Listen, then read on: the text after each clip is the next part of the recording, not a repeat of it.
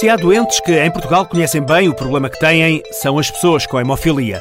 A psicóloga clínica Isabel Lourinho não tem qualquer dúvida. Participou durante oito meses num estudo que teve por objetivo conhecer a doença e os resultados foram surpreendentes. Foi um estudo que decorreu Porto e Lisboa, Grande Porto e Grande Lisboa, em que entrevistamos pessoas divididas por diferentes faixas etárias com hemofilia em Portugal, desde crianças até adultos com hemofilia A e B, com ou sem inibidores.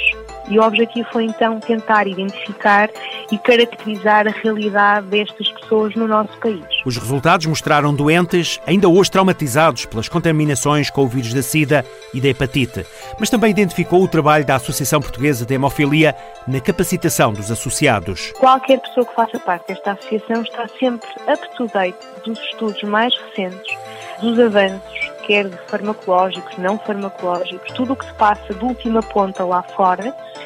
São pessoas que são muito sensibilizadas a serem proativas na negociação com os seus próprios médicos do tratamento, porque têm conhecimento.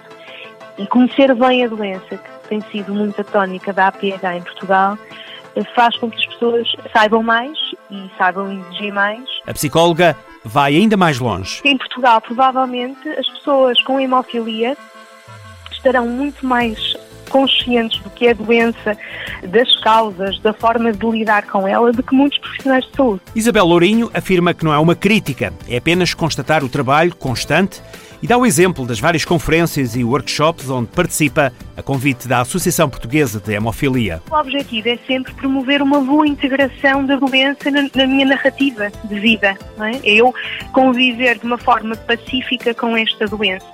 De que forma? Lá está, conhecendo-a bem é importante, saber o que é que está a acontecer no mundo relativamente às opções de tratamento é importante e também quais as atitudes que podem ser mais vantajosas para lidar com doença.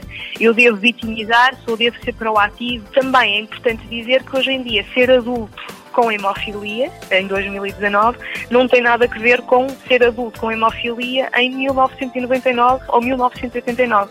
Há muito mais normalidade, digamos assim, no tipo de vida que alguém pode ter, do que há 20 anos, por exemplo. Enquanto a cura ainda é apenas uma esperança de futuro, conhecer a doença é a melhor maneira de viver com a hemofilia.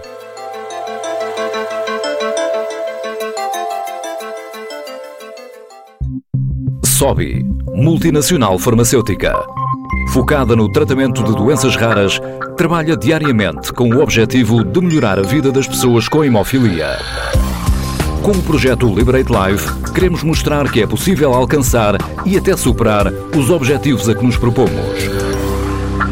Liberate Life é o compromisso da SOBI para que se viva para além da hemofilia.